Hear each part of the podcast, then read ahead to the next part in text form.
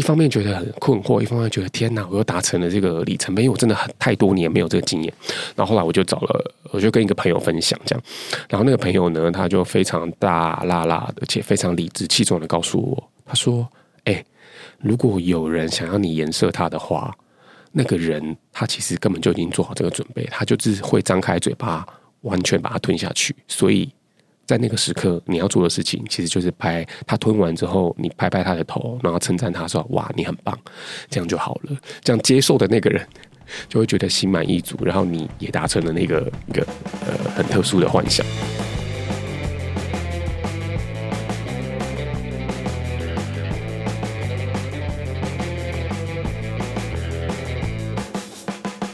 欢迎搭乘都市线特辑，我是肯尼海波 Ikimasho。今天的单元是独角戏，我要自己一个人说说笑话啦，来逗乐自己，还有逗乐大家。那今天这一集的上架时间是在十二月二十七号的礼拜三。那这个是第一季的第二十集，也是我们的最后一集。那首先要感谢大家在第一季的收听跟支持。在这一季里面呢，其实做了不少的题目跟尝试，包含跟大家聊聊呃工作的社畜啦，还有这个台北二丁目相关的一些同志的故事跟话题，还有深夜向百华有许多的猎奇。那在这这个第一季的最后一集呢，就想了很久，也想要跟大家好好的聊聊，就是有没有觉得二零二三年突然就要结束了？在这个十二月的尾声呢，大家今年过得好吗？不晓得你们在年底的时候有没有这个习惯，就是说会回顾一下自己这一整年做了什么事情，然后发生了什么哦，可能蛮印象深刻的回忆，然后让自己来做个总结，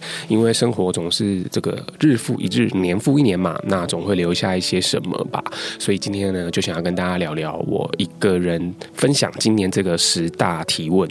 那也希望呢，听完这一集的的听众朋友，大家都可以找一个时间，自己好好沉淀一下，回想呃这一年呢、自己有多么努力，或者是说遇到困难的时候有多么的坎坷。但无论如何哈，都要给自己一个爱的鼓励。好，那在节目正式开始之前呢，我要先唱名感谢一下我们的干爹，这一位是我们的万华法兰克，感谢他今年在第一季的支持跟抖内。那法兰克想要祝福呃节目的听众朋友吼，他说呃希望大家都可以平安健康。好，让我们谢谢万华法兰克的支持。那因为我们频道的宗旨就是，虽然生活偏苦，但我们要活得性感，活得理直气壮嘛。所以不管遇到什么狗屁倒灶的事情，我们都可以平平安安、健健康康的。好，那我们接下来正式进入到今天的主题，就是回顾年度十大提问，呃，为什么我想要讲这十件事情？其实我只是呃，希望呢，可以呃让大家觉得有共鸣。呃，就算发生了很多很糗、很丢脸的事情，也都没有关系，跌个狗吃屎也无所谓。这样，我们都要站起来继续走，不要纠结已经发生的事情。那反正未来很长吧，不管是呃过去的快乐的、悲伤的回忆，其实都可以变成我们的养分。这样子，好。第一件事，最想立刻飞机票飞去波兰的时刻。好，现在要先讲一个很糗的事情，就是呃，今年我有负责做一个、呃、线上新媒体的网站，那我负责的是主编的工作，所以当中就必须要有每一个月都会有出一个主题的特辑，那必须要邀请不少的受访者，不管是各个领域的呃创作者啦、作家啦，或者是一些专业的呃专业达人。那这一个的主题特辑的邀约是这样子的，因为我们当时想要做一个题目，就是呃关于一个语言转译当中的一些。些呃趣味，所以我们就想要找呃英文的啦、韩文的啦、日文的啦，然后来讨论他们在中文语域里面的一些互动跟一些呃转译上面的差异。那当时我就想到了一个人选，那这个、老师呢，他是一个日本人，那他来台湾也很多年了，住在这边，那中文也讲得很好，他甚至有用中文创作跟写作，出了不少的中文书这样。那这个老师呢，他现在也很厉害哦，他有自己开一个。呃 YouTube 频道。他现在是 YouTuber，那他的 You YouTube 频道叫做超级爷爷 Super G。好，那这一位呢，就是我们的那个木下老师。那我跟这个老师其实渊源有点长哦。他十年前吧，第一次在台湾出他的中文创作的散文集的时候呢，我当时就有应那个博客来 Okapi 的这个呃平台去采访他，做了人物的专访。那那时候就觉得这个人好酷哦，呃，一个日本的欧吉桑，可是他中文也讲得蛮溜的。那他也。后来这十年啊，他有继续留在台湾的打拼跟奋斗，然后也做了不少的呃节目的这个内容，然后也一直有在这个报纸的副刊上面有他的创作。所以当时因为这个题目，我就觉得哇，一定要邀请这个老师来呃谈谈日文跟中文的一些差异嘛。那我当时也知道了他在呃那个剥皮寮有一个活动，新书的座谈吧，所以我就想说，哎，跟他很久没见了，我就要去找他，然后跟他打个招呼，跟他邀稿这样子。结果我就那时候在。在剥皮寮的门口就遇到他，我就非常的兴奋，那我就冲过去，我就说啊，ここんにちは，呃，山下老师好。结果那一秒，老师就立刻就是。 呃、欸，回我说，呃，我不是山下，我是木下。然后我听到的时候，我立刻就是脑筋一片空白，然后也没有道歉，我就立刻说啊啊，呃呃，木下老师啊，好久不见呐、呃，都有 follow 你的消息，呃，都有那个看你的创作。那老师也很好嘛，就是他就是立刻跟我闲聊了一下，叙旧了一下，然后跟我回忆说，哦，那十年前的那个采访的那个文章怎么样怎么样。但是那一刻，我真的很想要，那立刻装一个地。地洞立刻跑走，就是因为我练习虚拟练习了很久，想要把他的那个名字跟整个那个开场的都开场白都讲对，然后结果没有想到竟然把人家的那个姓氏讲错，所以我觉得非常的糗。但是这个是好像我们常常会发生的。在生活中常会发生的意外，就是有时候不小心就是一个走音啊，或是一个不小心就把呃某个字讲错，或是你知道发发成一些很夸张的词这样。然后我就会想到，其实我今年在录那个 podcast 的时候，其实因为有很多集我都会跟那个来宾对应，然后有时候黄汤下肚。讲话就会不小心走音，举例来说，就是卷舌音就会很懒得发，就是什么帅哦，吃饭 就不会卷舌啦。反正呃，当然我我有时候录呃自己在听那个录音的时候，会觉得很糗，就想要把它剪掉。但是有时候就想说，好吧，不然就是呈现自那个原真实的自己好了。反正这个很糗的时候，也是呃一个人生的那个展现嘛，对不对？第二件事情，最打破三观的事。好，什么叫做打破三观？就是其实我都常常觉得我已经算是见过世面了吧。那种什么大风大浪的，嗯，总是都有尝试过。但是今年有一件事情，还是让我觉得哇塞，真的是打破三观的。那这个事情就是发生在呃，我有一个很好的大学的直男朋友，他结婚了，这样。然后他回到，因为他常年的待在香港，那他就结婚前他有先回来台北。然后他就找了他的异男朋友群们，就呃帮他办了一个类似告别的单身派对，所以就办在那个信义区的一个夜店叫贝拉。那我之前没有去过嘛，所以但是我也耳闻了这一间夜店非常的厉害，不管是表演啊，或是整个呃 DJ 的音乐啊，跟他整个的氛围。那后来我也去了，这样那就很久没有踏踏入那个晚上十二点的信义区，哇，还是人潮汹涌。那后来我们就排了队，然后就进去贝拉。然后在贝拉的时候，我就。呃，天哪！就是我第一个念头就觉得，哦，原来这个好像应该就是台北的舞娘俱乐部吧。就是现场的表演非常精彩，有扮装皇后，有 Go Go Boy，然后也有很多很辣的女性舞者，都跳得很好，然后装扮的非常华丽，这样。然后我那时候就是吓到的原因，是因为哦，原来现场。就是当我们在表演的时候，大家呃是可以呃塞小费的。那塞小费之后呢，呃，这个表演的表演者当然就会跟你有些互动啊、拥抱啊，或者在你身上跳一些艳舞这样子。然后那时候要进场之前，我的那个直男朋友他们的这个主办人就说：“哎，你们来之前要记得多换几张一百块的。”我当时还想说，嗯，换一百块的要干嘛？就没想到就是用来这个地方上这样，所以。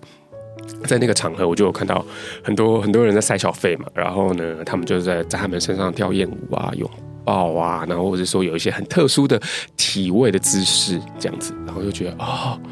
天哪，异性恋玩玩的好疯狂，好好看哦。就是然后对一个男同志来说，我我们可能之前可能会去参加像是什么日本的阿 gay 哈派对什么，会看到一些 Go Go Boy，不过好像都比较没有那种非常非常近距离的。接触，然后呃，所以当天在那个贝拉看到那个场景的时候，我一开始这样一边喝，然后一边赶快想要把自己灌醉，他就灌灌不醉。我觉得哇，这个场景真的是太好玩了！原来真正的那个告别单身派对可以玩到这个程度，这样。好，这个是我的 打破三观的事情。第三件事，我想要聊的是最猎奇的事。呃，说到这个猎奇吼，嗯，其实我觉得可以把它诠释成是最神圣的一刻。怎么说呢？就是呃，睽违了很多年，就是我今年终于又有一个那个颜色的事件。大家应该知道颜色是什么吧？不用再多做解释。好，就是为什么会会有这个感触呢？因为呃，我我觉得两个人在那个的床进行床上运动的时候，就是颜色这件事情，我常常会觉得有点奶热。就是如果我真的做了这件事情，那如果不小心喷到对方的眼睛，然后精子游到眼睛里面，这样不是很恐怖吗？而且，这种大家彼此都已经快啊玩到一个失去理智的时候，然后。呃，喷到脸，喷喷到脸上，如果一个不小心射歪，然后把整个东西就是还喷到头发、床单什么，那事后要收拾，不是还蛮麻烦的吗？好啦，当然这个是有一点无聊的洁癖，但是我可能就是一直觉得说，呃呃，如果要做这件事情的话，可能要在双方情投意合，然后且哦，那个对方也很愿意，然后要求你这么做这样，然后我那时候当然就是在跟对方。呃，不累的时候，然后对方就有这个要求，那我当时就还再三一边做还再三跟他确认，真的可以吗？真的可以吗？然后对方就一直拜托我，我说拜托拜托，然后后来我就真的就是做了这件事情，然后呃，当当然当下是觉得非常嗨的，但是一方面呢，就是一做完那件事情之后，就立刻就是起身，然后去拿那个湿纸巾帮他擦嘴巴，因为我就觉得看 看看他整个脸这样有点脏脏的，好像啪啪对他不好意思这样子，然后。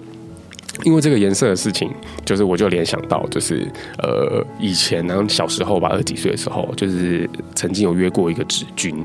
然后那个职军就玩得还蛮 heavy 的，就是一开始都还蛮正常，然后后来玩到一半的时候去那个浴室，就是大家要可能先冲一下，进行第二轮之类，就在那个浴室的时候，那个职军就开口拜托我尿在他的脸上，然后。当时可能年纪真的太轻了吧，然后又觉得，呃、天哪，尿尿很脏哎，你确定你要吗？然后他就说尿在他脸上，我就我说我就说我真的不敢，而且我现在没有尿，尿不出来，所以后来就就就不了了之这样。但是后来就从那一次开始，我就发现哦，原来这个世界上是有很多人对于。不同的性癖好，他有他自己的要求跟他的想法，那我都觉得这个是一个很合理的。只要双方是在你情我愿的前提之下，其实要做应该都不会有问题吧？这样。那因为这个 回到这个颜色事件，好，所以我就因为我当时真的有点太。一方面觉得很困惑，一方面觉得天哪，我又达成了这个里程碑，因为我真的很太多年没有这个经验。然后后来我就找了，我就跟一个朋友分享这样，然后那个朋友呢，他就非常大剌剌的，且非常理直气壮的告诉我，他说：“哎，如果有人想要你颜色他的话，那个人他其实根本就已经做好这个准备，他就是会张开嘴巴，完全把它吞下去。所以。”在那个时刻，你要做的事情其实就是拍他吞完之后，你拍拍他的头，然后称赞他说：“哇，你很棒。”这样就好了。这样接受的那个人就会觉得心满意足，然后你也达成了那个一个呃很特殊的幻想。这样好，所以这个就是 我的猎奇事件。不晓得大家对于颜色这件事情的看法是怎么样？你是跟我一样会有一点觉得呃呃。呃，这样对方会不会嗯？还是你觉得这是一个你的很自然的，跟你每次的例行的运动的一个习惯呢？第四件最功亏一篑的事。好，这个功亏一篑的事情，其实那个字义上的意思就是哦，我很认真，我努力过，但是我就是没有成功。对，那我要讲的这个事情就是呃，关于戒烟这件事情。好，我是一个大概有呃将近有快二十年烟瘾的一个人，然后之前是抽纸烟嘛，然后后来也有抽电子烟，然后但是我今年大概在八九月的时候，我突然就有一个想法。就是哇，我跟这个烟陪伴我这么多年了，我在想我可不可以在这个时候跟他好好的道别，就是想要戒烟这样。然后我就去找了一下网络上的资料，诶，确实有一些诊所他有提供所谓的那个戒烟的治疗的课程，呃，疗程啊，不算课程，就是会提供给你一些呃相关戒烟的药品。那我就看了那个戒烟的门诊嘛，然后我还印象深刻，那个医生他就问我说：“诶，你为什么想要戒烟？”然后我就跟他说：“哦，因为我想觉得可以改变一下自己，然后不要让这个东西变成我一直依赖的一个物品。因为它毕竟是一个上瘾性的物质嘛。然后那个医生就回我说，如果你是内心自己主动想戒的话，你一定会成功的。然后我当下就觉得哇，很被疗愈诶，就是我想要做一个我觉得蛮难的事情，可是呃，那个那个导师他他。很愿意，而且他觉得他用他的经验来告诉我说，我一定会成功这样。然后那个是一个那个疗程，其实是好像在台湾吼，呃，每一个人每一年都可以补助两次这个戒烟的疗程。然后那个疗程每一次是有八周，那你就是每一周固定的去回诊，然后他会给你那个戒烟口香糖，然后那个口香糖里面其实就是让你嚼的嘛，然后里面其实是含有微量的尼古丁，那。呃，你每天只要觉得受不了，你很想要抽烟的时候，你就嚼这个口香糖，让它变成一个替代品，这样子。那我每一次回去那个门诊要拿这个药的时候，医生也好，或者是护士护士也好，他当然都会先问说：“哎，那你这一个礼拜你现在每天抽几根？”然后拿完药的时候，他就跟你说。你要加油哦，就是你一定会成功的。我觉得那个内心的 被被被别人就是所鼓励的这个心情是，当然在那个戒烟的过程里面，我觉得还蛮有帮助的。这样，那因为我的疗程在上上礼拜结束最后一周，但我还是没有完全的戒掉。对，我觉得我每一天可能还是会有个两三根这样子，但是，呃，我本来一开始的预期就我觉得，嗯，这件事情不是一蹴可及，就是我一次就会成功，因为我身边也有太多戒烟失败的经验这样子。但是戒了，让这个烟的抽烟的次数变少，其实对我自己来说，好像也有呃身体上的呃呃比较好转的地方。举例来说，就是呃呼吸。系统就比较不会过敏的那么严重，这样子。那我觉得哦，好，这也是一个最起码啦。我我在做这件事情的时候，有某个部分有有有让自己有比较长进。这样想要讲戒烟，其实同时也是在讲，你想要讲的是就是意志力这件事情。呃，如果意志力很坚定的时候，呃，可能很多时候目标我们有一个正确的目标，我们都会很努力的往前，但是。嗯，就老是总是会有这种想要偷懒呐，然后会有疲惫的时候，所以，呃，如果想要做一件事情，我觉得最重要还是要锻炼你的心理素质吧。这样。第五件，最想放弃的时刻，好。想要放弃什么事情呢？呃，刚刚我们是提到那个 戒烟嘛，心理素质嘛。那这个呢，其实我觉得跟身体健康有一点关系。就是，呃，在今年的四月、五月的时候，就是呃，台湾又迎来了一波所谓的那个新武汉肺炎新冠疫情的那个确诊潮嘛。然后，呃，我在终于在这一梯就是成为了那个人选之人，就我终于终于确诊了。这样，在今年四月的时候，那我当时确诊的时候，其实还蛮。痛苦的，我觉得症状应该跟蛮多人都一样的，就是呃，会一直咳嗽，狂咳，然后咳到一个呃，你知道那个肝肺都快咳出来了。那我是没有失去那个嗅觉跟味觉，不过我为这个咳咳嗽的关系，大概苦恼了一个月吧。所以我那个时候其实就发现说，哦，那我这个症状症状应该是有这个长新冠。然后因为那个咳嗽的状态，可能是不管是早上起来或者半夜这样，然后会。咳的真的是锥心刺骨，让我那时候就很痛苦，然后我也觉得很害怕，就是天哪，难不成我的嗓子就会变成那个安玲珑一样，知道？就是沙哑也好，然后讲话又没有办法大笑，然后我那时候很紧张嘛，就就去看了台大的门诊，新长新冠的门诊，然后还照了 X 光，因为我很怕肺部发生什么事情。就照完那个 X 光的时候，那个医生就跟我讲说。哎，先生，那个你的肺看起来非常的健康哎。然后我说，哎，怎么可能？我还要在抽烟呢。他说，真的，我看起来完全没有问题。所以你可能是就是因为这个疫情的呃这个确诊的关系，可能有让你某一些的嗯，应该是说器官什么的，因为在跟这个病毒抗呃搏斗嘛，所以会有一些这种咳嗽的状况。这样，然后他就开了药给我。然后后来看完之后，我又不死心，因为就还是没有好转嘛。那我就开始去疯狂的看中医，这样不管是吃水药啊，或者是不同的那个。保健的部分，然后每天还要吞很多的什么 B 群保健食品等等等等的。好，那总总之过了一个月之后，我终于恢复正常了。就是我完，我就没有那个讲几句话，我的小喉咙就会觉得很干，然后完全出不了水，就是很干很干的那个状况。后来就比较好转的，这样，然后。当时在就是这个嗯一直在咳嗽的状过程里面，其实因为身体不好嘛，你心里同时就是也会受影响，然后就会觉得为什么我是为什么我一直都好不了，但是你又很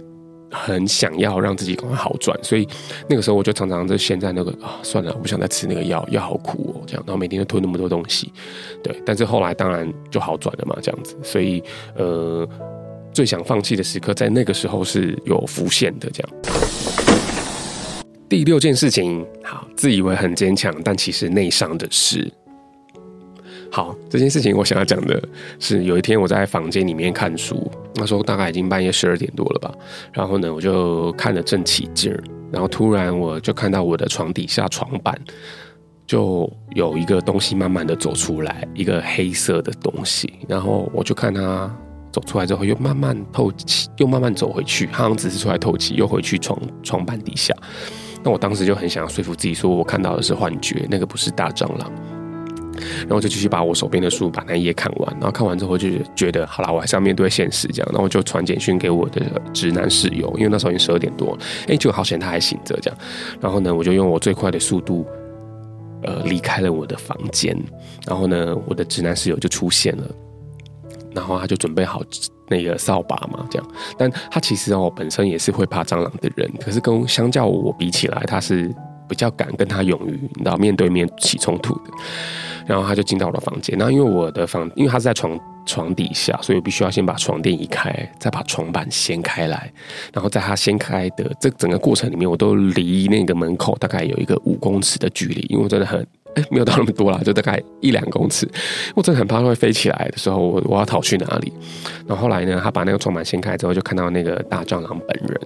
对，就在底下纳凉这样子，然后整个过程大概花了十五分钟吧。他跟那个那个蟑螂搏斗之后，哇，就终于很完美的把它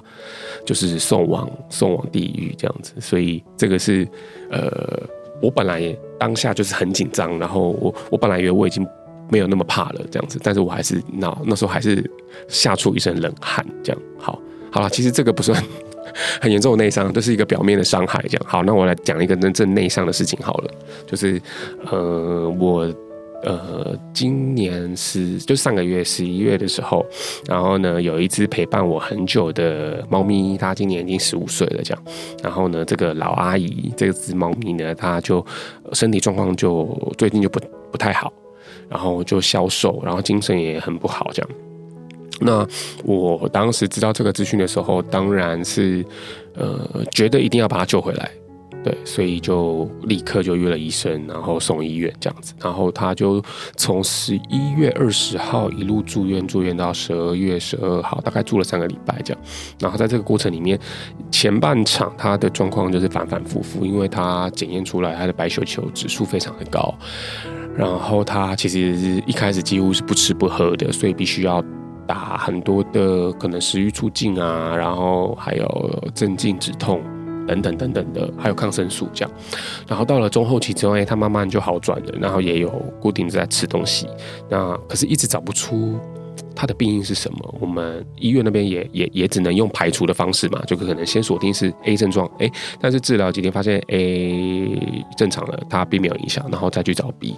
然后最后呢，就是有送外部的血检。然后才发现啊，原来他的免疫系统有点问题，所以他会检验出某一个的指数非常的高，然后那个免疫系统其实同时就让他发生造成了那个红斑性狼疮这个问题，这样。那这个我也是我第一次接触到哦，原来猫狗也会有红斑性狼疮的这个问题，这样。所以他现在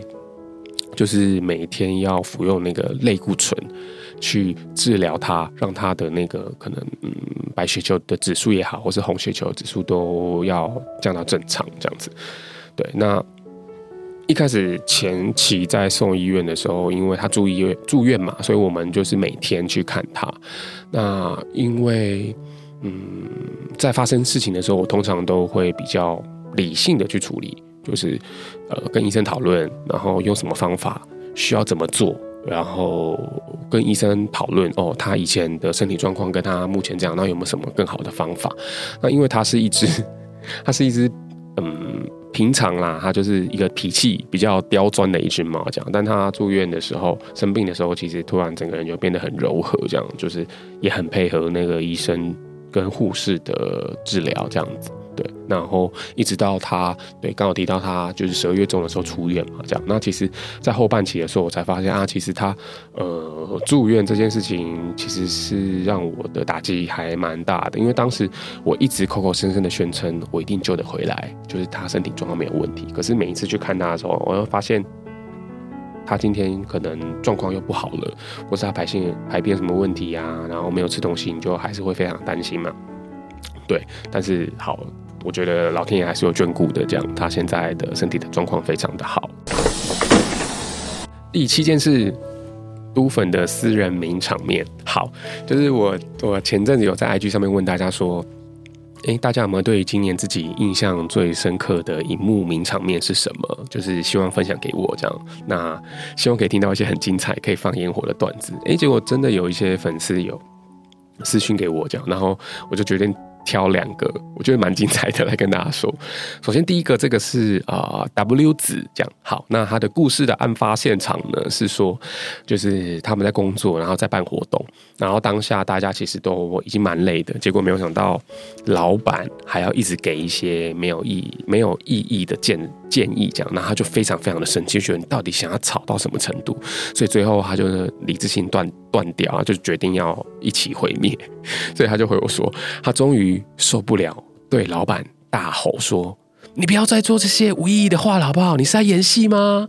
这样，他就真的对他的老板讲了这个话。那当然，我没有问他说后来他还没有继续在那个公司，但看起来应该是有了。这样，不过他也有补充说，其实他觉得，嗯，在生活上可能大家都还是需要这种短暂的失去理智，才不会在一般的日常生活里面逼死自己。对，所以我觉得他今年这个名场面，我可以给他五星，因为，嗯，可能很多人都有在心里曾经幻想过要呼你的老板巴掌吧。对，但大家都不敢做。但是，嗯，他对老板大吼了这句，我觉得很棒。好，给一百分。好，第二个那个毒粉的留言呢，这个是歪狼。好了，这个故事的案发现场是发生在一个咖啡厅，这样。然后他跟他的另外一半在那个咖啡厅里面，嗯，在谈分手。对，然后呢，他是说，呃，这是一段感情拖了很久，不上不下的。然后他终于跟对方讲开，然后在。咖啡厅里面就和平的分手这样子，然后就哦，所以呃，在那个 一个感情到了最后的状态的时候，需要有一个人主动去把这件事情讲出来了，然后他去当了这个就是到比较主动的人，然后最后据说他们还有好好的拥抱，然后他去结账这样，结果没有想到隔天呢，他就发现自己被对方封锁了，被拉黑了这样，然后他说他只有三秒钟的压抑。其实没有那么伤心，因为他觉得好，对方如果觉得这样做可以走比较好，快走出来，呐喊祝福这样子。对对，听到这个，听到这个被拉黑、被封锁，好像也觉得，嗯，那可能每大家对于就是感情的离开或分手这个状态都有自己的想法嘛。有些人就是那种，我彻底的远离你，就再也不要，我就当做你死了，当做你去那个乌克兰，呃。那个那个俄罗斯乌克兰打仗了，你已经不在这个人世了，这样，所以当做你不在，所以这样我就会好过一点，我就当做呃以前曾经好过，但以后未来就人生不要有联系。那当然也有不少人是觉得可以继续当朋友的嘛，那这都是各自的选择了，所以祝福大家都可以勇于做自己，你一定可以有这个被讨厌的勇气。好，我们刚刚总共分享了七件大事，好，那接下来呢，我们要先来放一首歌。这首歌的主唱呢，跟作曲是林冠廷，A.K.A. 林老师。对，她是我的大学好友。我觉得她是一个很有智慧的都会女性代表。这样，那要放的这首歌呢，呃，歌名叫做《不见的城市》。那这首歌它应该是，我记得应该是十五年前他就写好跟录好的，所以那个音质可能会有一点杂讯哈，请大家见谅一下。不过我非常的喜欢这首歌。那。当时我跟林老师都还很年轻嘛，这样，然后我们一起合写了应该有几十首歌哦。他负责谱曲跟主唱，然后我写词。对，那现在回想起来，其实蛮庆幸那个时候有留下这些嗯心情记录的作品，对，证明我们曾经是很有活力，然后还有哎也为爱疯癫过这样子。好，因为现在也时不时会拿出来听啦，然后觉得这首歌很适合最近的心情，对，所以想要在年末分享给大家。你记得你并不孤单。好，让我们收听这首《不见的城市》。一个人走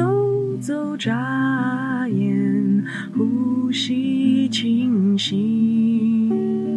融入整片黑里，我变得透明。你越沉默，越隐藏你的冷热，我越忐忑，越惧怕我的曲折。的剪影却掉落，你吹来耳边风。夜空的星子好几颗，你手指着选择。闪烁的光芒洒下来，你仰头睡着睡。在这个看不见的城市，在这个情节总擦身而过的故事，在这个出乎意料等待花开花谢的人世，是这个听不见的城市，是这个雨季总流连忘返的日子，是这个顺应自然的我。我们决定念兹在兹，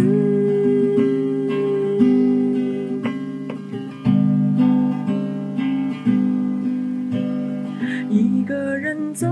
走，眨眼，呼吸清新，融入整片黑里，我变得越沉默，越隐藏你的冷热，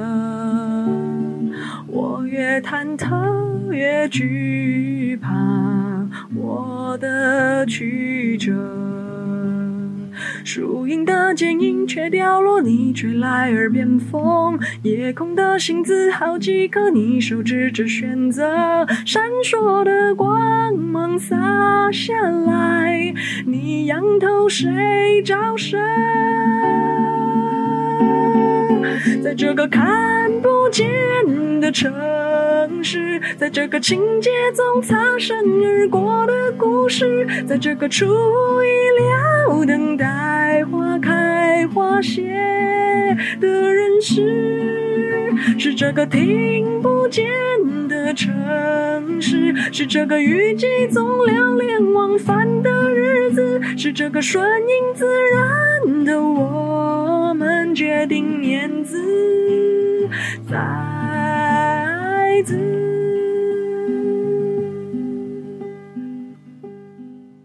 好，让我们继续来聊今天的主题，我们的年度十大提问。嗯，接下来的部分会比较 heavy 哦，请大家做好心理准备。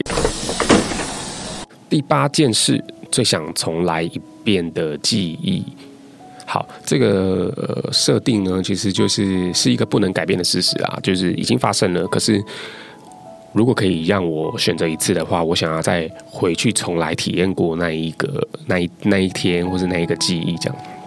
好，这个故事呢，就是呃，是发生在今年过年的时候。然后大家都知道嘛，过年一定是那个亲朋好友会相聚的时刻。那这个聚会呢，是我的母系家族的聚会。那总共嗯，每一次大概都会出席四五十个人哦。所以那个那个餐厅的桌子，我们都会预定大概四桌或五桌这样。然后这是我们一个很固定的一个聚会的习惯，已经维持好几年了。不过大家也知道嘛，这这两三年因为 COVID 的关系，所以没有办法，没有办法聚会，所以今年应该是睽违了三年的再重新办的聚会。那因为我之前也因为出国的关系啊等等的，所以就我也有将近五年没有参加过这个聚会了。然后在每次在这个聚会都会看到，呃，不管是看我长大的长辈们，然后或者是我的呃表哥表姐们，以及他们成家立业之后。的我的侄子侄女们这样，然后每一次去参加，真的都很压抑，压抑于小孩子成长的速度之惊人，然后以及压抑于小孩奇怪，小时候看好可爱哦，长大变叛逆的时候就很 欠傻这样。所以，因为我有非常非常多的，应该十几二十个表姐，然后呢，大家都结婚嘛这样，所以我的侄子侄女非常的多啊，在那个。聚会里面，通常我都会呃把自己扮演成这个叫什么啊，就是一个大哥哥的身份，这样会跟这个小这些小朋友黏在一起啊，然后他们就会来腻我跟我玩这样。那虽然他们要叫我啊叫我叔叔了吧，对对，反正就这样，但就就。呃，在那个聚会里面，其实都还蛮开心的。就是哦，这些可能一年一见的亲戚们，身上留着跟你同样血缘的人，然后大家现在在干嘛？然后各自安好啊，过得好不好啊？等等等等的，最起码都健健康康的。好，那呃，想从来没的原因，其实是因为在那个聚会里面有一个我的姨丈。对，姨丈就是妈妈的姐姐的老公，这样。那呃，那时候跟姨丈呃，在那个聚会也是啊，非常多年没见了吧？就是呃，每次要回老家的时候，有这个聚会才会看到。那我跟姨丈的关系是，我在我小时候的国小吧，小一、小二的时候的暑假，都会去住在阿姨跟姨丈家。为什么呢？就是因为姨丈他自己开洗衣店，但是他是那个常年的那个晨泳会的成员，他非常会游泳，身体非常好，练。很好看，然后又很健康，这样，所以小时候的那两年的暑假都会住他家，然后每天早上我记得是五六点就起床了，然后去游泳，跟他，他就带着表哥跟我去游泳，然后我印象很深刻嘛，就是现在回想起来那段画面，都会闻到那个游泳池消毒水的味道，然后以及游完泳然后很累很累了，回到家回到他们家之后吃早餐的那个美味，这样，对，这个是我。的一个小时候一个回忆，就是学游泳的回忆。但就很感谢姨丈那时候的教导。这样，虽然我我长大之后就没有再游了，可是我对游泳这件事情是一直有保持着一个好感的。好，那遗憾的事情就是，呃，那个今年的过年就是最后一次跟仪仗的、见面。然后再后来就是九月初的时候回高雄他的告别式。那据说是因为。过完年之后就就确诊，然后后来又检查出了癌症，然后治疗了大概半年，就很快就离开。然后我觉得姨丈很年轻哎，他才六十几岁，而且过年聚会的时候他还是非常健康，这样。所以如果可以回去那一次的聚会，想再跟他多喝几杯，因为他也蛮会喝的，然后讲笑话也还蛮好笑的这样子，所以。想要跟呼吁一下大家啦，哦，好不好？有不要因为自己很忙而很懒散，不出席一些聚会，对，多创造一点回忆。呃，你以后回想起来的时候，才会觉得啊，很庆幸当时曾经有过那样子的互动，对。然后，呃，我有听过一个很老一派的说法，是说有最多的家人跟朋友相聚的时机，其实一个就是婚礼嘛，那另外一个就是葬礼，对，所以。这两个事情，只要我自己能够赴约，我其实都会尽量去。就你用力的恭喜跟祝福，跟用力的节哀顺变，这样，我想这个应该就是我们人生要面临的课题吧。第九件事，哭最惨的时刻。好，这个是那个今天我最想，嗯，最最怕讲的一个一个一个段子。有时候到了我们这个年纪嘛，就是会真的哭不太出来，跟鳄鱼一样，就是 就是再再再强烈、再震撼的悲伤，你当下都不会觉得怎么样，然后事后才会慢慢慢慢回想咀嚼的时候，你突然会在某一刻就突然哦，不行了不行了，然后就大大溃堤这样。好，这件事情就是我今年七月的时候，呃，中午吧，我记得我接到了一个电话，那也是一个好朋友打来的，然后他那个电话上就跟我说，哎。你知道某某某过世了吗？那我当下当然觉得开玩笑，我说怎么可能？我两个礼拜前那个 Instagram 上面还跟他闲聊什么的，他说真的真的，呃，那个那一天早上已经有他的朋友先去那个殡仪馆看过了，这样。那我当时就觉得不可能嘛，呃，这个事情就是怎么会那么突然？然后我挂掉那个电话之后，我心里就非常的不安、焦躁，这样。然后也，你你你那个时候就会。很想要去做一些事情去佐证说这个是事实，所以我就去查，我还去查了他的老家的那个殡仪馆的资讯，就查说有没有他的名字，但当然没看到嘛。然后后来呃，我都昵称我这个好朋友叫做村长，我就觉得不会啊，他他为什么会就就就这样离开。然后我就我就去捞了我的 LINE 的那个通讯录，哎，就发现了一个朋友。那我知道这个朋友跟村长也是很密切的挚友。那我虽然跟他很久没有联络，但我还是就是发讯息给他，然后想要问他是不是真的，想要问他知不知道这样。那他也很快的就回我，并且告诉我说，对，是真的，他在几天前已经过世了。那我们在那个讯息上面。有点在交流，嗯，彼此的悲伤跟交流，嗯，一些烦恼吧，这样。那当然也会问，就是为什么啊，等等。那发生这件事情的隔几天，我就跟几个朋友去殡仪馆，去灵堂看他，这样。然后到了那个灵堂的时候，呃，我觉得非常的漂亮，就是怎么说呢，就是呃，那些纸扎的房屋。很华丽，也不是很华丽，就是很日式这样。有一个大的庭院，然后配备很多很不错的那个什么车子啊、家具什么的。但我觉得整个人弄得很漂亮，然后还有鲜花啊，都是他喜欢的颜色这样子。对，然后去了跟他的家人。嗯，在有握手啊，然后也也也也因为都是第一次见面嘛，这样子，那我也觉得发生这种事情，其实对于就任何外人的悲伤，其实都比比不上家人，但只能说就在那一刻，可能去那个现场去嗯分担一下彼此的悲伤，这样子。那呃，因为他的这件事情，我我一直都处在一个很震惊的阶段，对，然后我就会一直去回想，说我有没有哪一个。moment，我没有好好的接住他，或者说我没有呃更急迫的去约他出来，呃叙旧啊，或者是听他说说话这样子。对，那我我村长对我来说是一个很重要的人朋友，我跟他是。在呃，成品的同事，所以我们认识也将近有十年。然后我觉得这十年很庆幸，我们都还有一直在联络。那我曾经发生过一件非常糗的事情，然后我印象很深刻。他有他那时候就是出手相救，就是我那时候呃带了五个长辈，我一打五带五个长辈去那个福冈旅游，然后结果没有，然后在旅行的最后一天遇到了台风，所以机票就全部都被取消。这样，那我当时就是得赶快立刻再买六张机票要飞回台湾。可是，在订票过程里面，就是那个系统。就一直有点问题，然后呢，因为发生的台风不能飞，所以那个很多的那个航程航班都航班都改了，所以就一直很苦恼，我到底要怎么样赶快把这五个长辈要送回去台湾。然后反正后来我就联系了村长，他就在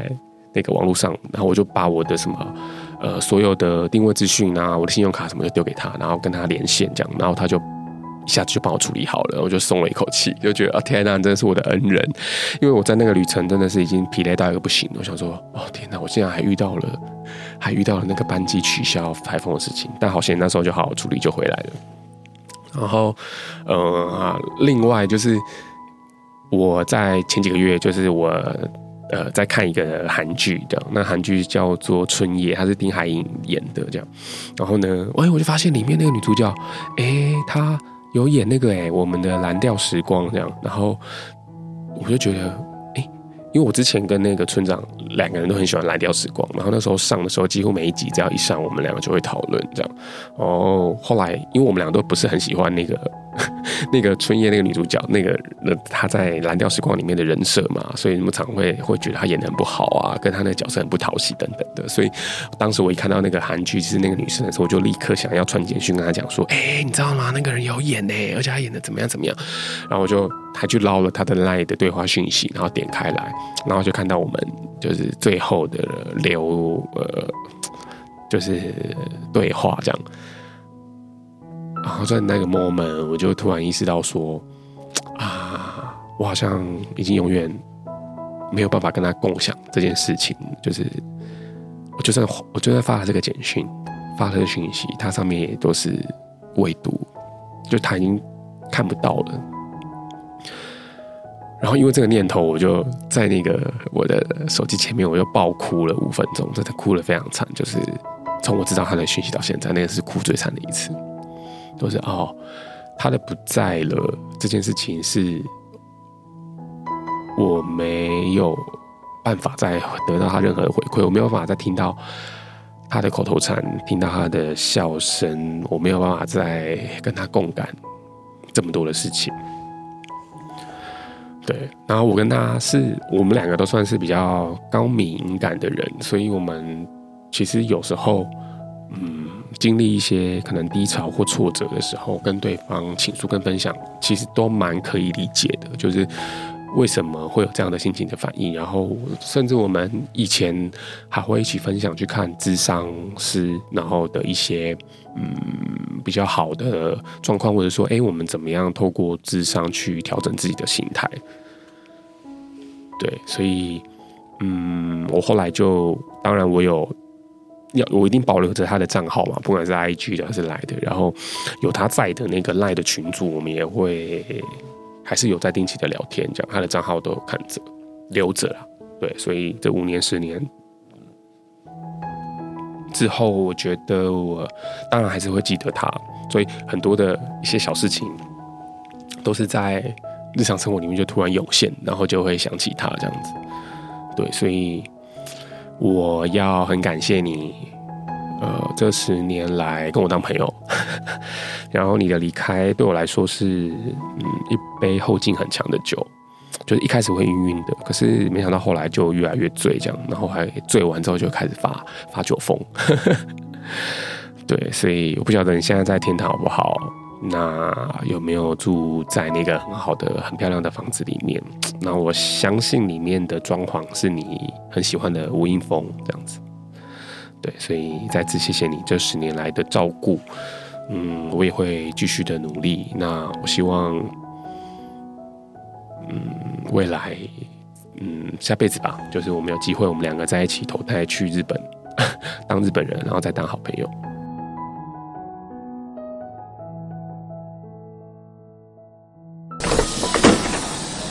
第十件事情就是最有效的一句话。好，这个这一件事情比较短，就是我要讲的，就是人生已经很难，不要再帮自己找麻烦。对，这句话呢，其实不是我说的，是我今年呃访问了我的一个朋友，就是阳光姐，她在那个第十一集的时候，她有来聊一个主题，因为那个主题叫瑜伽大师从审合约到算碳排的质押超展开。好，那那个那一集就是那个社畜单元嘛。那刚好阳光姐她那个时候她是长期派驻在中国，然后刚好回台湾工作一阵子这样，然后我就请她来分享一下她从之前在美国啊到中国，还有她中间出差去印度等等的工作经验，跟她在呃工作职涯上面的一些心得。那聊得非常的开心，这样跟阳光姐也是也是大学就认识的好友。那从那个对谈里面，其实也可以听到她对自己自我的标准的。嗯，呃，严苛，但是他非常的努力去做到很多的事情，然后在我看来，或者在外人看来，我觉得他是非常的优秀的。这样，那在这个对谈也可以听得出来一些些他的，因为工作的关系，可能会有一些的疲惫，不过他还是非常的正向嘛，你知道，就是一个瑜伽大师可以。可以在工作繁忙，然后还还还可以不断的去维持跟练习，然后让自己的身心灵都维持在一个比较健康的状态。这样，那这句话就是他那个时候访谈的时候说出来的，然后就好几次哦，我都在面对，就是不管是被工作逼得很烦躁的时候，或者是又发生了一些莫名其妙的人际事件的时候，我都会就是默默默念出来，就是人生已经很难了，不要再帮自己找麻烦，这样。对，我觉得这句话真的很有用，也也献给大家。以上就是今年的十大提问。好，我没有想到自己一个人录音其实还蛮累的。我刚刚速度中都要补充水分，真的很就是你要聊到喉咙很干这样。好，那因为现在录音室还有点时间嘛，那我在想说，哎，不如我来跟大家推荐一下我今年的那个很个人的私心推荐。要推荐什么呢？可以推荐一下我今年呃最喜欢的电影啊、日剧跟书给大家，因为呃我觉得。呃，我当然是一个很爱看电影的人，然后也是一个很爱看日剧的人，然后可以从这些文本、影像里面去获得呃日常不会接触到的事情，然后让这些东西变成我的呃娱乐的养分也好，或者说哎，真的对我的。价值观或者我的思想有一些呃某种程度上的影响，对，所以今天要推荐给大家的第一个是我今年最喜欢的电影。好，那这部电影是之前的我们，那他才刚入围金球奖的最佳影片跟最佳女主角哦。这部片其实是两个韩国人的故事，但是故事的场景是发生在呃美国。对，那就是主要就是在讲这两个人，他们从小在韩国认识嘛，但是女女主角后来跟着家人移民到美国，然后他们两个就失去联系，这样。但是某一次就突然在网络上。突然又重新联系，然后，但是因为当时因为可能还在念书什么，他们没有办法见面。然后是直到成年之后，有一次，这个男主角就大老远的飞到美国去找这个女主角，但当时女主角已经结婚了，但他们就是一个青梅竹马嘛，一个重逢这样。然后这个故事的内容，呃，我那时候一开始看。预告片的时候，就心里就被撞击到。我想说，哎，怎么会拍得这么唯美？哇，纽约耶！然后两个人的那个互动，情感上的节制，然后最多可能就只是个拥抱。然后他们的这个累积十几二十年来的情感，怎么那么浓烈都没有消失？这样，就对，是一个很简单的爱情故事。但，嗯，我觉得那个彼此间，彼此不会因为距离。或者是因为没有再联系，然后就完全把对方泯除掉、移除掉的这个呃情感，我觉得是非常的动人的。对，所以这一部电影，呃，不晓得现在串流上面有没有，就是有的话，真的很希望大家可以再再再打开来看，这样。好，然后第二个我要推荐的是我今年最喜欢的日剧。好，那上半年呢，我要推荐的是《重启人生》。对，这部剧我大概嗯反复看了三次吧，因为真的太精彩了。就是这个脚本是那个笨蛋节奏写的，然后里面其实故事就是在讲女主角安藤樱她的人生，每一段人生都重来，就是她这一世活完了就去到天，应该是天堂，然后就有一个管理者。就问他说：“哦，你接下来要投胎变成什么什么动物？那还是说你要选择再重新活一遍？”就他就选择好几，好好几次就选择，当然选择重新活一遍嘛。然后呢，他就会从从从小婴儿开始，他当时的记忆都已经留着了，对。然后从小婴儿开始开始，呃，到呃年长，然后开始念书这样。然后在途中，他要解决的问题，跟他跟他几个好友的互动，对啊，这一部也是今年上半季的大热日剧，这样非常推荐。好，那下半年呢，我想要推荐的这部叫做《下课上求儿》，那这个是呃录音的这个礼拜才刚完结篇，第十集完结篇，然后这个是那个铃木良平演的一个在讲呃日本的三重县的一个高中棒球校队他们。如何打进甲子园的故事？那这个日剧的脚本据说是真实事件改编啊，应该是发生在二零一八年的真实事件，就是当时真的是有这样的，有一个比较呃实力很弱的学校，然后他们如何从完全都没有打进过任何的预赛，然后到他们真的取得了那个甲子园的入场券。所谓取得入场券，就代表说他们是三重县。里面最强的那一年最强的队伍，他才能够去打，就是跟日本的其他的县打这个比赛嘛。对，那我觉得这部剧对我来说是一个重新燃起那个热血的契机，因为大家都知道，就是校队运动，那一定就是非常热血，然后很多小鲜肉这样，然后大家。就是除了念书，就是不断的练球、练球、练球。然后这个故事也是因为有呃铃木亮平、铃木良平这个角色，因为他是里面的教练，就是监督，就是负责训练他们。那另外还有一个呃部长，就是一样是这个呃野球校队的这个学校的老师，就是那个黑木华，他在里面的表现也非常的亮眼。就呃他跟那个铃木良平的搭配，然后跟这一群学生发生在那个那几年的在校园的生活，跟他们为了训练。呃，做的努力，对，所以这一部在日本的收视率也蛮好的，现在在台湾的串流也可以看得到，对，推荐给大家。第三个我要呃推荐的是那个我今年看过最喜欢的书，好，这一本书呢其实不是今年出版的，但是我好像买它已经买了两年了，但是我一直没有把它看完，对，因为它是一本非常非常厚的长篇小说，好。这本书的书名叫做《柏青哥》，作者是李敏贞，然后是盖亚出版。然后这部这个小说后来也有改编成那个 Apple TV 的那个影集，对，就是叫《柏青哥》这样。它其实是在二零一九年就出版了。然后这个小说的内容其实讲的就是所谓异乡人的故事啊。什么样的异乡人？就是韩国人在日本打拼的故事。然后呃，大家应该对历史理解的稍微应该都知道，就是二十世纪。出吧，其实那时候的朝鲜就是韩国还是被日本所殖民跟统治这样。那当时对于很多韩国人来说，就是呃，因为在自己的母国祖国生活过得可能很贫困，那很多人会跑到日本去打拼嘛，因为日本的经济状况那时候是比较好的。对，那。里面讲的其实就是这样的一段将近一百年的故事，从二十世纪初一直到二战前后的大阪，然后后来再来到这一群韩裔的人，他们留在日本生活，然后在东京跟横滨这样。那因为里面的故事的人物的叙述，其实就是在就是一个家族，对，大概有三代这样。那是一个很厚的他们小说，但是我觉得读起来非常的过瘾，就是你一方面可以去理解那个年时代的。呃，那样子的民族，他们呃处在日本，就是韩国民族在日本，他们的压抑跟他们的被被被排斥、被被被歧视的生活状况，那他们如何在这个土地上面落地生根，然后如何去面对这么多就是现实，大家对他们的呃歧视等等的，所以是一个蛮好看的。